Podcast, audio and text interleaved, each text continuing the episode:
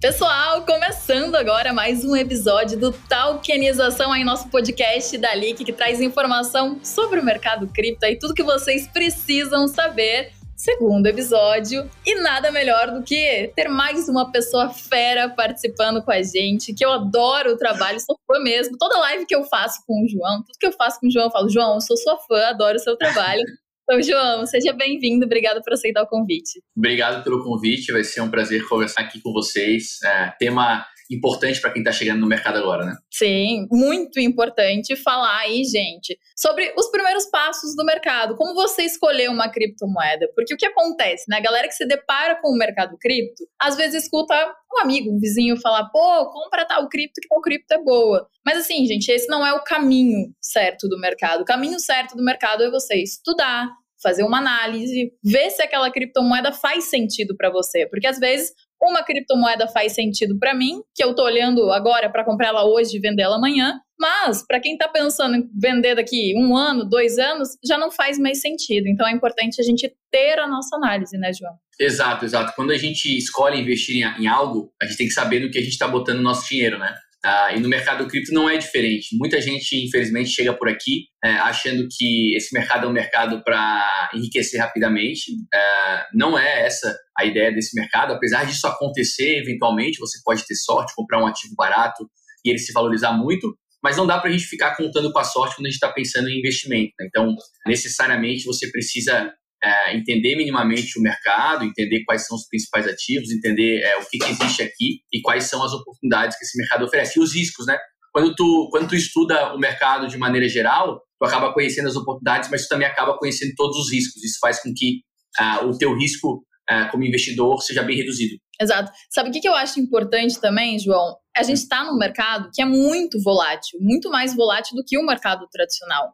Muito então, quando você entende no que você está investindo, por que você está investindo naquilo, num momento de maior volatilidade, você não se preocupa, você não acaba vendendo desesperado, falando, meu Deus, eu vou perder tudo, é o fim dessa criptomoeda. Então, você investe melhor a partir do momento que você sabe. Sem dúvida, sem dúvida. É, a gente está passando por um momento é, de Bitcoin é, sem estar sem tá muito claro o que está acontecendo, né? A gente não sabe se a gente está passando por uma correção ou se o mercado mudou. Mas quando você conhece o ativo, você fica muito tranquilo, né? Você vê nessa queda uma oportunidade de você comprar mais, de você melhorar o seu preço médio. Agora, se você não sabe é, do que, que o Bitcoin se trata e você comprou o Bitcoin a 60 mil dólares, naturalmente você vai ver nessa queda, você vai viver essa queda com medo, ah, inseguro, vai ter dor de barriga e vai acabar fazendo o que boa parte dos investidores faz, que é comprar caro e vender barato simplesmente porque você não sabe do que, que o Bitcoin se trata, porque se você soubesse, você aproveitaria a queda para comprar. Pelo menos essa, essa é a minha opinião, é o meu sentimento. Quando eu vejo esse momento de mercado, o que, que eu quero? Eu quero é ter caixa para poder comprar um pouco mais nesse momento. Admitindo que eu não sei o que, que vai acontecer com o preço daqui para frente, né? não tem nada que já não tenha caído muito que não possa cair mais. Ah, uhum. então, se eu tenho caixa, eu compro um pouquinho agora, é, separo um pouquinho para comprar na semana que vem, para sempre ter um pouquinho de caixa para comprar, aconteça o que acontecer com o preço porque os fundamentos do Bitcoin, os fundamentos de boa parte dos criptoativos que eu invisto, seguem perfeitamente inabalados. Assim. Então, essa queda, para mim, uh, é um bom momento. Exatamente. Para mim também, assim, todos os momentos do mercado, a gente tem que aproveitar todos os momentos do mercado. É claro que a gente não vai acertar topos e fundos, né? É muito difícil não. a gente acertar o melhor momento para a gente comprar. Mas vai fazendo aquela compra parcial, vai sabendo o seu perfil de investidor, o mercado ele é feito de ciclo. A partir do momento que você já está um tempo no mercado, você entende que ele realmente é feito de ciclos. Então, entendeu isso, saiba aproveitar momento, os momentos do mercado, né? Exato. O meu sócio, Lalo, ele fala que é, se você ficar tentando caçar topo e caçar fundo, você provavelmente vai errar e aí é, o teu emocional fica abalado e aí você acaba fazendo muita coisa errada. Então, a, essa estratégia do aporte fracionado, você está admitindo, você está sendo humilde e está admitindo que você não sabe o que vai acontecer com o preço, então você sempre tem um pouquinho para comprar. Para quem está olhando para esse mercado de longo prazo, e eu sugiro que todos que estão investindo em cripto tenham um horizonte de longo prazo, ter sempre um pouco de caixa para poder comprar sempre é a estratégia mais segura e a chance de dar errado se você tiver estratégia muito pequena. Exato, né, Diogo? Tem muita gente que entra, pô, eu quero ganhar muito dinheiro amanhã, quero um milagre. E, e não existe milagre. Ou escuta aí alguém, algum influencer, falar, pô, eu tô comprando aqui, sei lá, tô comprando Polkadot hoje, o preço tá legal. Tá legal para quem, entendeu? Exato. Desde quando que ele eh, tem o ativo e tá comprando mais? Ou ele vai vender amanhã, não vai? O que, que ele vai fazer? Então, assim, escute até os outros, mas tenha a sua estratégia traçada, né? Faça Exatamente. a sua análise da criptomoeda.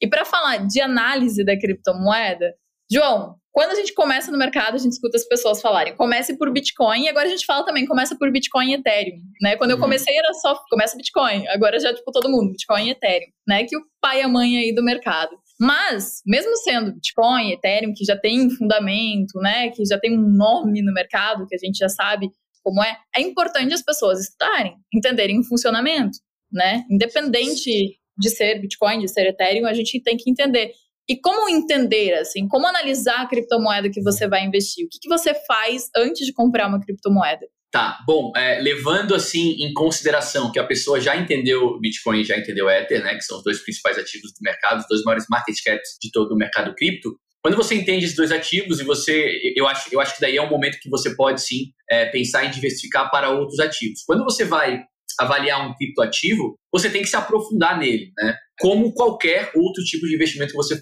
fosse fazer na sua vida. Eu sempre uso padaria como exemplo. Se eu fosse investir numa padaria, eu teria que é, me aprofundar na saúde daquele negócio, entender quem são as pessoas à frente daquele negócio, para que, que será utilizado o dinheiro que eu estou aportando no negócio. Eu concordo com esse aporte, eu preciso é, me aprofundar naquele negócio. No mercado cripto não é diferente. Então, quando você vai é, investir num criptoativo, numa altcoin, né, ou seja, num ativo que não é Bitcoin e nem Ether, né? Porque eu já tirei aí Ether uh, da categoria de altcoin faz algum tempo.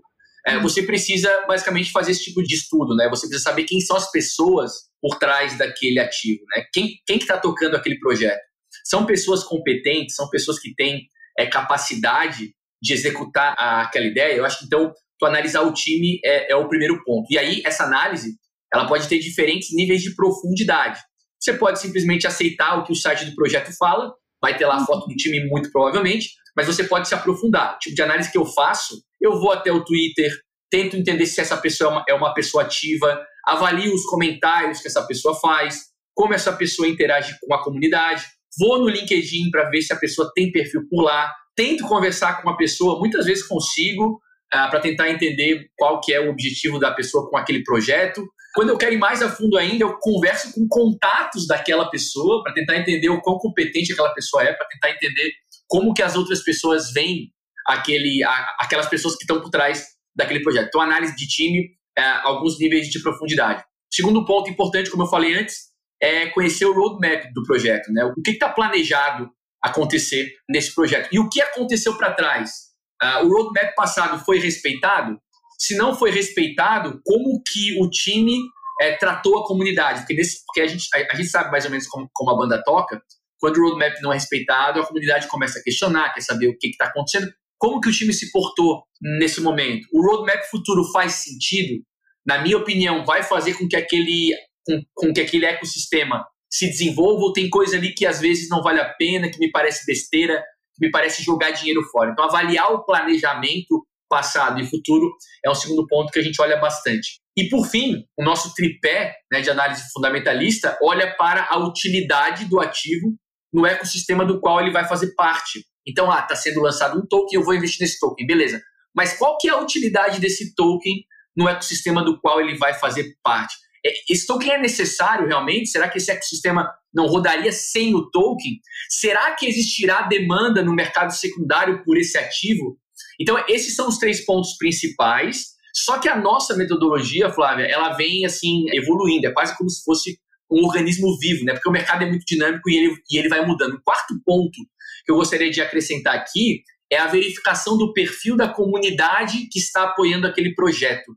São pessoas que só falam em preço, você percebe que são especuladores, ou você percebe que são pessoas que estão ali empolgadas na utilização daquele protocolo, que são pessoas que colaboram com boas ideias para aquilo avançar. A comunidade hoje, para mim, talvez seja o ponto mais importante, porque se não houver comunidade, se só houverem especuladores é, fazendo parte daquela, daquela comunidade, é muito pouco provável que aquela, que aquela aplicação tracione.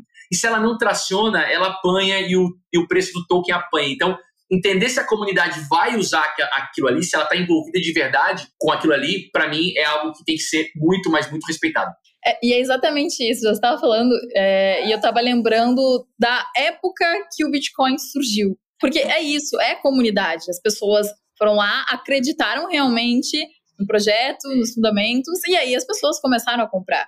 Elas não foram uhum. obrigadas a comprar. Isso que é o legal de criptos. Ninguém é obrigado a comprar uma cripto. As pessoas compram porque elas veem valor naquilo. E é muito importante essa diferença aí do tipo de comunidade que você falou, porque eu não lembro se foi ano passado ou ano retrasado que a gente tem. Todo ano a gente tem alguma cripto aí que a gente fala, ih, meu Deus, essa cripto não. e teve real, né? Real. Real, real. E eu lembro que bombou de gente perguntando: e aí, vou comprar? É bom? Compra, lista na plataforma, tal, ou sei lá o que, a galera pedindo para listar. Enfim. E sumiu, porque não tinha um projeto, não era uma coisa legal, mas tinha aquele fomo das pessoas, aquele medo de ficar de fora, aquela, meu Deus, preciso comprar, é muito legal, vai explodir, vou ficar rico amanhã.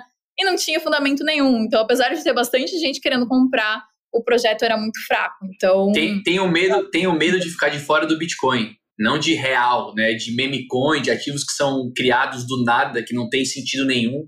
Eu me lembro que na época um criador de conteúdo do mercado financeiro tradicional começou a chilar esse negócio. Chamei ele de responsável, falei que era uma puta de uma irresponsabilidade. É, era um grande criador de conteúdo. É, um cara super importante do mercado financeiro aí.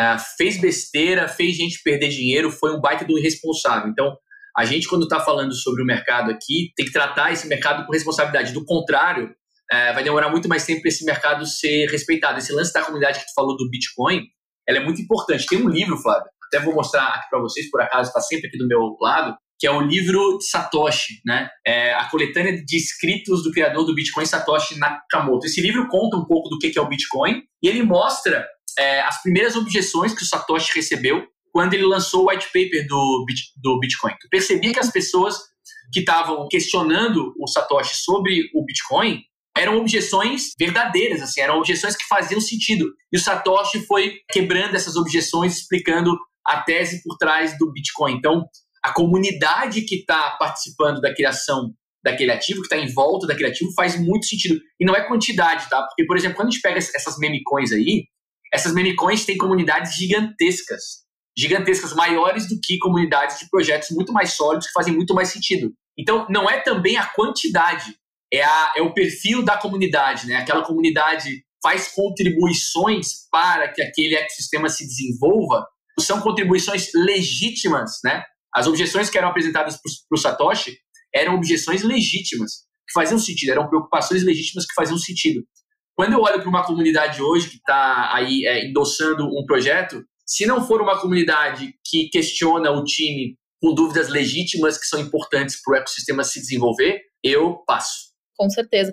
Até porque, né, João, é, qualquer um pode criar uma criptomoeda, né? É, é muito Rápido simples. E fácil. É, é muito simples. Então, hoje a gente tem aí, sei lá quantas mil criptomoedas a cada ano que 15 passa. 15 mil. É, a cada ano que passa a gente vê esse número aumentar, assim, absurdamente. Então, pensa só, 15 mil criptomoedas. Será que todas são boas? Na verdade, tipo, poucas são boas. Mais né? de 90% não presta, mais de 90% até pode estar aqui daqui a, daqui a alguns anos, mas não vai ter utilidade nenhuma. A maior parte dos criptoativos que existem aí listados são verdadeiras porcarias que não vão dar em nada. Então as pessoas têm que ter isso muito claro, né? Essa semana ainda eu recebi um direct no nosso Instagram, a pessoa perguntando assim: ah, qual que é a moeda que custa menos de um centavo hoje e que vai se valorizar muito? Eu já falei, ó, para por aí que a tua pergunta tá errada. Não, é por aí que tu começa. Mas eu entendo porque eu já fui esse cara. Em 2017 eu fui esse cara.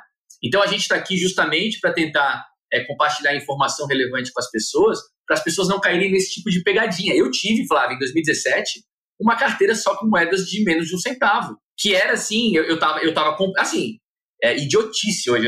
Eu olho para trás e penso, meu Deus, que besteira, assim, né? É, é, a ganância, é tu querer enriquecer rapidamente, tu quer comprar um negócio que vale menos de um centavo, que pode valer um dólar, se valer um dólar, tu vai ganhar muito dinheiro. Não é assim. Normalmente, essas moedas de menos de um centavo, elas têm um supply muito alto. Então, existe uma chance muito pequena de ela se valorizar. A gente teve é, situações de supervalorização, de valorização parabólica, a gente pode utilizar aí a AXS, né, o token de Axie Infinity, que foi de 50 centavos a mais de 130 dólares. Quem, quem botou ali mil dólares, fez 400 mil dólares em não muito tempo. Essas coisas elas acontecem. Teve, teve um cara que botou 8 mil dólares em Shiba, que é uma meme coin. Parece que isso aí virou 5 bilhões. O cara ficou bilionário. Acontece, acontece, mas não dá para contar com isso, porque contar com a sorte. Se você tomar decisão é, financeira contando com a sorte, existe uma chance infinitamente maior de você estar mal do que de você acertar. Isso é uma coisa importante também, né, João? Pô, o cara colocou ali, sei lá, mil dólares. Saiba o valor que você pode colocar e que não vai fazer falta para você. Exato. Exato. Então, pô, às vezes para mim mil dólares não vai fazer falta, mas para o outro vai fazer falta. Enfim, então você tem que saber muito bem até onde você pode chegar. Você pode comprar, tenha sempre, né, Bitcoin e Ethereum na carteira e quer arriscar numas criptomoedas menores, num projeto que você acha, pô, esse aqui, né, sei lá quantos centavos, mas eu acredito que tem potencial de crescimento. Vai, coloca, mas coloca um valor ali que se você perder, tá tudo bem, né? Você Exato. não vai ali ser prejudicado por causa disso. É claro, ninguém quer perder dinheiro, mas que você não vai ser prejudicado por causa disso. Então, é tudo experiência de mercado, né? Que nem você falou, pô, 2017 eu fiz assim, né? E 2017 não tinha nem conteúdo quase sobre cripto. Hoje Verdade. tem muito mais, mas nossa, João, eu vejo que daqui a alguns anos, nossa, o quanto que a gente vai ter, assim, não vai ser nada perto do que vai ser, vai ser muito perto do que a gente tem hoje, é, né? E tem um lance assim, né, o pessoal é, é que está entrando agora, que é muito ganancioso, não olha para o Bitcoin porque pensa, ah, o Bitcoin já vale 40 mil dólares, 50 mil dólares. Só que assim, né? É, por que, que o Bitcoin é menos volátil, menos volátil do que as altcoins? Porque é o ativo mais seguro entre todos, né? Então, por exemplo, quando a gente está no bull market, no mercado de alta, se você tiver muito exposto a Bitcoin, provavelmente você vai surfar uma onda menor do que aqueles que estão expostos em altcoins. Mas saiba que no momento de correção, e a correção não dá aviso, ela simplesmente acontece, como a gente está vendo, tá vendo agora, quando você está mais exposto em Bitcoin, você sofre menos. Tudo na vida tem trade-off. O trade-off de você estar tá muito exposto a Bitcoin, o trade-off para você estar muito exposto a Bitcoin é que nos momentos de correção você sofre menos. Eu, eu desde 2018, eu entrei em 2017 né, nesse mercado, desde 2018, que Bitcoin e Ether participam com pelo menos 92% do meu portfólio. Então, se, então, se, se, então, se, é, então, se tu comparar o meu desempenho, o desempenho do meu portfólio pessoal, é, em comparação com muita gente aí de 2019 até o final do ano passado, muito provavelmente é, o meu desempenho não foi dos melhores. Não foi. Porque quem estava muito exposto ao altcoins surfou é, é, é, performances parabólicas. Eu também surfei algumas, Ué. mas, mas 92% do meu portfólio é Bitcoin e Ether. Então eu tive um resultado muito, muito bom, mas quem está mais exposto a altcoins teve um resultado melhor. Não tem nada de errado nisso. Mas nesse momento de correção, pode ter absoluta certeza que eu sofri menos. Especialmente se a pessoa não descascou o resultado dessas performances parabólicas. Assim como a gente sempre fala que as pessoas têm que ir comprando aos poucos, as pessoas também têm que ir descascando o lucro, fazendo caixa aos poucos. Então, para aqueles que não fizeram isso, estão sofrendo agora porque as altcoins estão sofrendo mais do que o Bitcoin. Então, é, é entender mais ou menos como o mercado funciona, isso só tempo de mercado é que vai te dar, é muito importante. É, não adianta falar, eu tô ganhando, tô ganhando, tô ganhando. Mas se você não realiza, você não, na verdade, você não está ganhando. Lucro, lucro virtual. Lucro virtual não é igual a dinheiro no bolso. Não, tem, tem que realizar, né? Tem que realizar aos poucos, mas com certeza é isso. É, o mercado ele vai te ensinando muita coisa. A gente aprende muito. A minha visão de mercado quando eu entrei agora é totalmente diferente. E ninguém é, sabe tudo, hein? E, e, esse aprendizado ele não acaba. Ele não acaba. A gente vai continuar aprendendo ao longo do tempo. Não vai chegar uma hora assim, ah, agora eu vou pôr o pé para cima, já sei tudo, acabou. Isso não existe, esquece. Não, a gente que respira mercado 24 horas por dia não consegue saber tudo. Nem né? se não dormisse nem se não dormisse a gente conseguiria. E isso que você falou, João, de boa parte da sua carteira ser Bitcoin e Ethereum, a minha também é Bitcoin e Ethereum, tem muito a ver com a nossa estratégia. Né? Porque uhum. estratégia é super importante. Seja no uhum. mercado cripto, no mercado tradicional, é importante a gente ter uma estratégia. Então, a minha estratégia é longo prazo. É uhum. bem longo prazo. E a sua também, teu perfil aí, é totalmente longo prazo.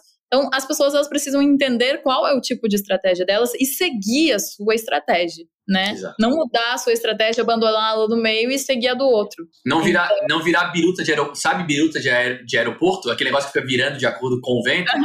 Se você for biruta de aeroporto, você nunca vai é, conseguir construir nada. Então, é claro que às vezes, né? Às vezes a adaptação, a, a, o, o ajuste a um cenário diferente é importante. Você se adaptar, você ser adaptável é fundamental mas não pode ficar se adaptando toda semana a coisas diferentes, porque também não é assim. Não, com certeza não. João, teve uma vez que eu vi um quadrinho que o Felipe Escudeiro colocou em uma live que eu fiz com ele. Tá. Até, até ano passado, quando eu fui fazer a palestra, eu contei desse quadrinho, não sei se eu já contei para você. Eram dois carinhas cavando um buraco, tentando encontrar um diamante. Então, uhum. cada um ali no, no, no, seu buraquinho, tentando cavar, encontrar o diamante. O da frente, ele vai lá e encontra um diamante grande, legal, bonito, fica todo feliz. E o de trás olha e fala assim: Meu Deus do céu, né? Olha, ele encontrou o diamante ali, então eu vou sair daqui e eu vou ali, que eu vou encontrar um diamante também. E cavou, cavou, cavou e não encontrou. Sendo que se ele tivesse continuado onde ele estava, ele ia encontrar um diamante muito maior. Eu me lembro na época da faculdade, eu sou formado em administração de empresas, né? Eu, me, uhum. eu me lembro de um, de um professor que eu gostava bastante, ele fala assim: bom, quando você constrói um modelo de negócio e você tem confiança naquele modelo de negócio, você tem que insistir nele. Você não pode abandonar a sua tese na primeira dificuldade que aparecer, né? Então, obviamente que a gente se adapta ao mercado, né? Tem muita mudança acontecendo, a gente precisa estar sempre atento, mas não dá para ficar mudando o tempo todo. E eu acho que é mais fácil, Flávia, tu manter a tua tese, né? E aí tu manter as tuas as tuas estratégias vivas quando tu segue acompanhando o mercado, quando tu segue acompanhando os ativos e tu, e tu vai te sentindo seguro para manter aquela posição, ainda que o resultado não seja satisfatório. Se tu não fizer isso, naturalmente, no primeiro percalço, tu vai, tu vai querer mudar de ideia e vai, e vai mudar, e aí nunca vai chegar em lugar nenhum. Se tu ficar mudando de direção o tempo todo, o resultado é não chegar em lugar nenhum. É, e para ter resultado precisa ter estudo também, né? total, né? Muitas vezes total. tem aquela preguiça, putz, mas eu vou estudar isso, mas nossa, esse mercado é muito complicado. Não, tem que estudar. Assim, num primeiro momento, o mercado parece ser muito complicado, e eu não vou falar que é simples entender. Eu lembro que quando eu comecei a estudar o mercado, eu falei, meu Deus do céu, o que é isso? Eu vou abandonar, porque é extremamente. O que é blockchain? O que é mineração? Eu não consegui entender. Eu fui entender com uma explicação a mais básica possível, foi aquela que eu fui entender. Parecia que estava explicando para um neném, era uhum. daquele jeito que eu entendi. Uhum. Então, assim, não abandone o mercado, estude sobre o mercado, estude sobre a criptomoeda. É assim que a gente consegue ter realmente um bom resultado. Pode ter sorte sem estudar? Pode ter sorte. Como o João falou aí, teve gente que ganhou muito dinheiro com Shiba que não tem fundamento nenhum. Uhum. Mas, né, ninguém quer desaforar o dinheiro, né? Dinheiro Exato. Dinheiro não aceita desaforo. Exato. Então, vai aí, estuda o mercado, vai aos poucos, que dá para ter um bom lucro. Inclusive, aí, Flávia, inclusive, Flávia, é possível assim você especular desde que você saiba o que você está fazendo, né? Claro. É, existe, existe muito de contar com a sorte, como eu, como eu falei antes, você pode contar com a sorte, mas você provavelmente não vai ter sorte muitas vezes, provavelmente vai dar mais errado do que certo. Agora, tem aquelas pessoas que sabem especular, isso existe, né? O cara Sim. sabe que aquilo ali às vezes não tem fundamento, mas que tem tudo para criar uma comunidade de especuladores e o cara vai lá e faz. Agora, isso é uma visão de curto prazo, não deixa de ser uma visão de curto prazo. E esse mercado, na minha opinião, ele é mais é, benéfico, ele é mais promissor para quem pensa a longo prazo. Total. Até porque, assim, a maioria das pessoas que estão assistindo a gente agora, com certeza tem a sua profissão, tem o seu trabalho, né? Exato. Então não tem tempo de ficar aí na frente do computador acompanhando tudo o dia inteiro. Então você Exato. tem o seu trabalho, você vai lá, você ganha seu dinheiro e você investe olhando o longo prazo. Por quê? Porque você acredita naquilo. Porque você viu sentido, viu fundamento naquilo. Outra coisa que eu queria abordar com você, João. Putz, beleza. Quem está assistindo aqui a gente, vamos supor, já está no mercado, foi lá e comprou Dogecoin, tá? Uhum. Putz, Dogecoin a gente fala, ah, não tem fundamento. É, para mim realmente não, não tem. Então, comprou lá uma cripto, seja Dogecoin ou outra, comprou uma cripto sem fundamento, não estudou, tá no prejuízo.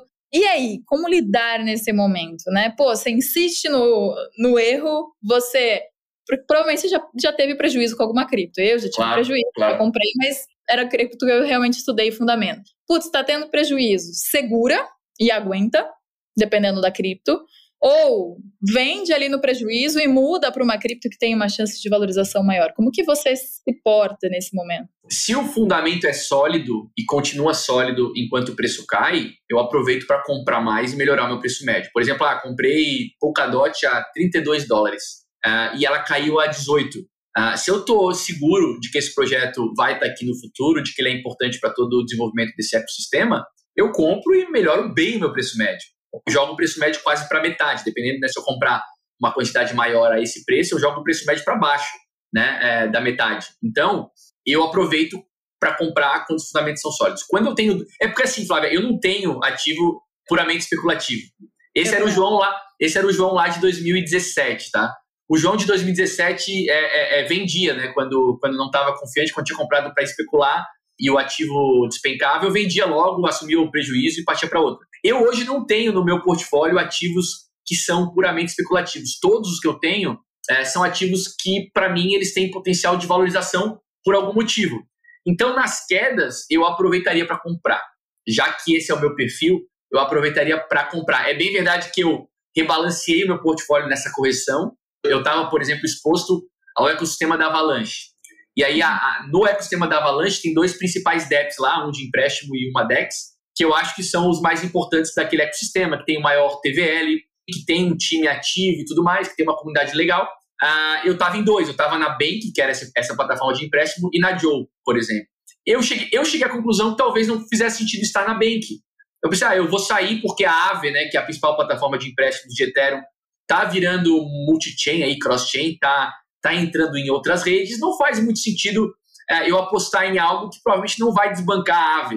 Aí eu falei, ah, eu vou sair daqui e vou ficar com a Joe. Então, eu tirei a minha posição de Bank, dividi a metade do token AVAX, que é o token nativo da, dessa blockchain, e a metade eu mandei para a Joe. Então, eu recorrentemente estou é, observando as minhas escolhas. E aí eu posso sim fazer alguns ajustes, mas não é por conta da queda do preço. É o tipo de, re, de rebalanceamento que eu faria a qualquer momento, porque eu tive ali um, um insight, eu olhei, eu, eu pensei assim, bom, o TVL de Aave está maior do que o TVL de Bank na Avalanche, então não sei se faz sentido isso aqui, talvez não seja necessário um outro protocolo além de Aave, Aave é mais consolidado e tudo mais, e aí eu resolvi ajustar. Então, eu estou sempre olhando para isso. Agora, eu não estou mexendo o tempo todo. É só quando eu realmente percebo que estrategicamente faz sentido fazer algum tipo de alteração. Uhum. Rebalanceamento é importante, com isso. certeza. Tem Exato. vários pontos né, que são importantes no mercado. É cuidar, ter paciência, cuidar com ganância. Paciência é, é fundamental, funda, palavra-chave. Se você tiver paciência e tiver seguro na sua tese, provavelmente você será recompensado. É, e João, saber lidar com o emocional. Também isso é uma coisa que pega muito, assim. Eu, com o passar do tempo, fui entendendo que o emocional é tudo para a gente conseguir lidar com o mercado. E o emocional, tu consegue controlar, controlar o teu emocional se tu tiver tido educação. A educação resolve. Exato, exato. Porque numa correção, se você não tá com o emocional forte ali, se você não tá preparado, você vende. Ou você viu uma cripto que subiu um monte, você não entrou naquela época, você vai, pô, mas tá subindo um monte, eu vou entrar. Vai dar ruim né? Porque alguém comprou lá atrás e vai começar a vender. Então, assim, o emocional é muito importante. É muito. Eu lembro que uma vez uma pessoa falou assim: Nossa, eu entrei no mercado e eu não paro de olhar para minha carteira. Né? O uhum. tempo inteiro acompanhando. O que, que eu faço? Eu falei: Fecha com eu era Eu era assim lá em 2017. Eu acordava de madrugada para ver a minha, a minha carteira. O Lalo, né, o meu sócio, um dos sócios da Escola Cripto, uhum. é, o Lalo, no período de bull market, ele tem, ele se expõe mais às altcoins, né? Ele é mais arrojado que eu, assim. Só que ele acorda de madrugada para ver o, o portfólio. Eu durmo a noite toda. Então é depende é do que, do que, você é quer. Né? Total. É, não tem, não tem um certo. Ah, o João tá certo e o Lalo tá, tá, e o Lalo tá errado. O Lalo tá certo e o João tá, tá, errado. Não tem isso. É o perfil de cada um. Eu prefiro estar tá mais exposto aos ativos mais seguros e dormir a, a noite toda. É isso. Exato, exato. E é realmente isso. Pô, quem tá olhando para o curto prazo, talvez a parte fundamentalista não faça tão. Não faz, não, não, faz é, muita o que vai fazer diferença ali é você entender do gráfico, de análise gráfica, saber ali um ponto bom para entrar. Aí vai fazer uma diferença, se você está olhando para o curto prazo realmente. Então, é tudo depende da, da sua estratégia. João, eu queria voltar um pouquinho para o começo da live, que você estava falando dos pontos para você analisar antes de você uhum. comprar uma criptomoeda. E você estava falando que você analisa muito o time que está por trás. E com certeza quem está entrando agora falando, tá, você analisa o time, mas aonde você vai para analisar esse time, né? Qual site você entra, o que, que você faz? Então, assim, tá. se a gente pudesse explicar isso, eu acho que seria legal. Tá, em primeiro lugar, o, o site do projeto, né, vai ter lá provavelmente o time, né? Quem são as pessoas por trás daquela ideia. E normalmente ali tu já encontras as redes sociais dessas pessoas, né? Tu encontra Twitter, que é onde a comunidade cripto tá. Então, para uhum. quem está querendo mexer com cripto e não tem conta no Twitter, corre lá abrir agora. Então, esse é o primeiro ponto. E eu olho também muito o LinkedIn, que é, é uma rede social profissional, né? Como eu já estou no mercado há bastante tempo e eu me relaciono com muitas pessoas por ali, eu sempre tenho algum contato que é contato de alguém do time, entendeu? Sempre tem. Uh, e aí eu sempre vou é, tentar verificar qual que é a impressão que aquele meu contato tem a respeito daquela pessoa. Uh, então eu, eu analiso o time basicamente olhando o Twitter e olhando o LinkedIn. Só que eu não me eu não, eu, eu não me limito a isso, né? Eu mando mensagem direta para a pessoa. Muitas vezes a resposta acontece, o que é muito bacana, né? Porque é um mercado novo, um mercado que está começando. Então, a resposta acontece, o que é muito legal. Ah, entre em contato com pessoas que são contatos dessas pessoas para especular. Mas, ó, esse cara aqui é sério, ele é competente no que ele faz, qual que é a tua visão a respeito do cara? Bem doido, assim, a galera deve olhar e deve pensar assim, quem é esse maluco, né, que tá me perguntando uh, de um dos meus contatos. Mas eu faço, explico, ó, ele tá à frente de um projeto. Às vezes você descobre que aquela pessoa nem está participando daquele, daquele projeto, porque existem, existem, projetos que lançam páginas e tem lá as fotos dos executivos, link de LinkedIn, link de Twitter, tu vai falar com o cara e o cara fala assim, não, estão usando o meu nome é, de maneira maliciosa, não sei do que, do que, que se trata, é, é, existe, acontece, não é raro de acontecer. Então, esse trabalho de verificação de time é fundamental, e eu faço quando eu quero realmente investir em alguma coisa, né, é, em 2017, eu tinha uma variedade imensa de tokens, né? E eu acho que faz parte do amadurecimento do investidor cripto. É, o teu port... Quanto mais tu entende o mercado, mais teu portfólio vai se enxugando, né? Vai tendo uma variedade menor. Mas lá atrás, quando eu tinha uma variedade grande, nossa, eu, eu, eu chamava gente no, nessas, nessas redes sociais o tempo todo para tentar entender quem, quem que era quem. Foi bom, foi um aprendizado, eu acho que faz parte. Eu acho que tudo na vida é, é aprendizado, mesmo hoje, quando eu olho para as besteiras que eu fiz lá atrás, eu acho que serviram para eu aprender e para eu poder estar tá aqui compartilhando hoje com vocês as minhas experiências erradas, para ninguém precisar passar pelo que eu passei. É, aprender e fazer diferente, né? Total. Não desistir do mercado, isso é importante. A gente aprende, pô, perdi tanto numa cripto. Perdeu, ok, você aprendeu a lição e agora você vai fazer diferente. O importante é não desistir. O importante é entender realmente por que, que você tá ali, né? Cripto é, não tem como negar e, João, uma coisa que eu também acho legal a gente destacar é que não é tarde para entrar no mercado. Não. Tem gente que olha e fala assim: meu Deus do céu, falando do Bitcoin já subiu tanto, tô chegando tarde. Não é tarde, tem muita, milhares, milhões de pessoas que não entraram no mercado ainda. Então tem muito para crescer. Dá para entrar, dá para entrar com um pouquinho, comprando um pouquinho toda semana, sentindo o mercado, sentindo a volatilidade, aprendendo, né? E escutando a galera aí do mercado, isso é importante é, a gente chama isso de FOMO, né? O Fear of Missing Out, o medo de ficar de fora. Se você está sentindo isso, calma, não precisa sentir isso. Eu entendo, eu sinto isso às vezes ainda, mas esse mercado ele é tão novo, ele é tão cheio de oportunidades, que se uma oportunidade passa, outra surge daqui a uma semana. O então, é, então não precisa ter esse sentimento. Eu entendo ele, eu sei como isso funciona, mas eu estou aqui falando que não precisa ter porque eu já passei por isso. Sobre o Bitcoin, na minha opinião, a potencial valorização do Bitcoin, que é provavelmente um tamanho de mercado endereçável a uma moeda global livre de Estado, é gigante, gigante. Tem algumas teses bem interessantes que eu compartilho delas, que o mercado endereçável a um dinheiro global livre de Estado seria um mercado de 100 trilhões de dólares. Seria um mercado de um dia de 100 trilhões. O Bitcoin hoje tem um market cap de 700 bilhões. Se a gente pensar em Bitcoin com market cap de 100 trilhões de dólares, a gente está falando de Bitcoin a mais de 4 milhões de dólares. Um Bitcoin. Ah, João, mas isso vai acontecer? Tem certeza? Não tenho certeza nem, nem, de, que eu tô, nem de que eu vou estar tá vivo amanhã. Mas, mas é, é uma tese perfeitamente palpável, assim, ela faz sentido. Ou vocês acham que quando o Bitcoin custava centavos, quando alguém falava que o Bitcoin podia valer 10 mil dólares, 20, 30, 40 mil dólares, isso, isso não era é, recebido como uma piada. Então, claro. eu, acho, eu acho que existe uma baita simetria ainda para o Bitcoin, para a valorização do preço do Bitcoin, porque o valor do Bitcoin só sobe, né? O, a, os fundamentos só sobem. O preço é que é muito volátil. Eu acho que tem potencial de valer muito mais do que vale hoje. Por isso, você tem que garantir alguns satoshis aí na sua carteira. Com certeza, pelo menos um pouquinho, né? Tem mercado para todo um mundo, tem que investir aos poucos. E, e, é isso, né, gente? Isso que você falou, João, é, é até legal. Recentemente, né? A gente teve o Corona Crash. Bitcoin uhum. despencou absurdamente. 3.500 dólares. É, a gente viu Bitcoin abaixo dos 4 mil dólares. Quem diria que no ano seguinte a gente via Bitcoin próximo aos 70 mil dólares, né? Chegou a 66, 68? Eu diria. Você diria. Eu não diria. Mas é, é isso, né? Assim, é muito difícil a gente prever é o que vai acontecer. Mas realmente, tem mercado para todo mundo, João. Então a galera só tem que manter o pé no chão. Bitcoin aí a gente viu cair bastante, depois subiu muito, fundamento continua forte. E vamos que vamos, eu espero que vocês tenham gostado dessa live. Sigam Escola Cripto no Instagram, acompanhem o conteúdo, tem muita coisa legal, realmente. Falo da Escola Cripto porque realmente são pessoas boas que estão por trás desse projeto, vocês podem confiar.